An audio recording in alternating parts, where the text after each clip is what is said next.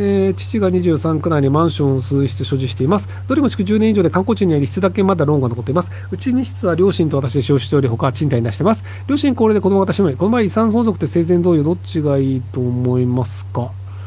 えっと、とっとと売っちゃって、あの別の形にした方がいいと思いますよ。あのまあそのどれどういった場所にあるかにもよるんですけど、そのそんなにそのなんかあの不動産管理が得意ではないんだと思うんですけど、ほんで場所も離れてるから、いちいちなんかじゃあその管理会社に全部任せますってなると、そんなになんか毎月の利回りないよねっていうのであれば、とっとと分け、そのなんか現金にしちゃった方がいい気がしますけどね。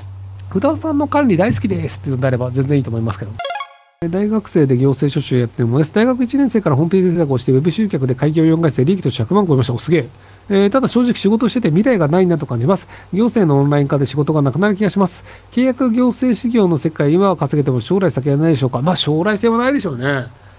あの、結局その、あの、まあ、うん、そのえーと、あんまりそういうデジタルのことがわからない人に対してのその知識だったりの差を使って、まあ、お金を稼ぐっていうのだと、まあ、でだんだんその大衆の知識が上がってきましたとか世の中が便利になりましたってなるとまあ別にこの人にお金払って頼まなくていいよねっていうふうになってしまうのでなので過渡期のビジネスなんじゃないかなと思うんですけどただ大学生の時点でそういう過渡期のビジネスでちゃんとお金を上げられるっていうのが分かってるのでなので、あの、時間が経ったらまた、あ、ここって割と空いてるんじゃね？みたいな気づいて、で、今、その、種銭もあるので、なので、じゃあちょっと資本を投下して、がっつりやってみようみたいなこともできるかもしれないので、なので、将来的には全然ありなんじゃないかなと思いますけど。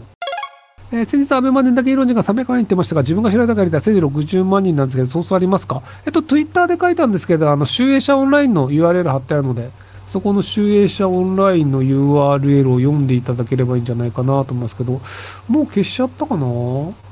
前もなんかそれネタに出したな、あ、消しちゃったな。なので、あの、Twitter の拾ってみてください。あ、だから僕その頭のおかしな人と関わるのが結構好きなのは、その、あ、頭のおかしな人ってこういう風に考えるんだとかっていうので、割とその、知識が増えるんですよね。言うても僕、その、合理的に物事を考えてしまうので、その、合理的に物事を考えない人と、合理的に考える土台が完全にずれてる人っていうのが、あ、ここで土台がずれると、物事の考え方がこうなるんだっていうのが、やっぱり勉強になるんですよね。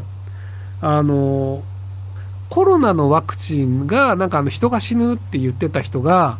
トランプ支持者の割合が高くて、で、ロシアとウクライナでいくと、ロシアを応援してる割合が高いんですよ。この3つ、なぜか相関するんですよ。